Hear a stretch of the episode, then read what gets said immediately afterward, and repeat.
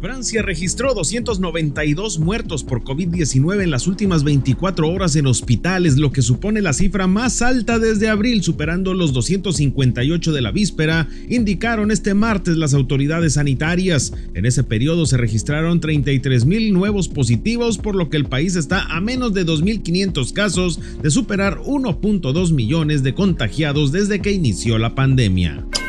La senadora del PAN, Josefina Vázquez Mota, informó que dio positivo a COVID-19, por lo que se mantendrá en aislamiento. A través de su cuenta de Twitter, afirmó que ante los contagios en el Senado, resulta urgente que se apliquen las pruebas y protocolos sanitarios a todo el personal.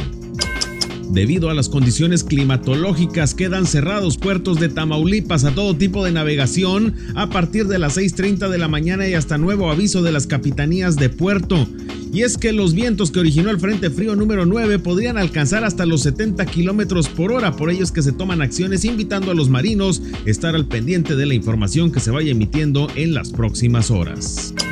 San Judas Tadeo en esta ocasión se quedó sin mañanitas presenciales y es que en su día la pandemia del COVID-19 obligó a cambiar la forma de cómo venerar a este santo, aunque en esta ocasión y para que la población pudiera acudir a visitar a San Judas Tadeo, se dispuso de medidas sanitarias y adecuaciones al templo para que la comunidad acudiera a dar gracias o entregar su ofrenda al santo de la mano del mexicano Víctor González y con cobijo de Julio Urias, los Dodgers de Los Ángeles derrotaron 3 a 1 a los Rays de Tampa Bay y ganaron la séptima serie mundial de su historia. El Nayarita guió a la novena de Los Ángeles en su juego 6 del clásico de otoño por bando y rompió la sequía angelina de 32 años sin título.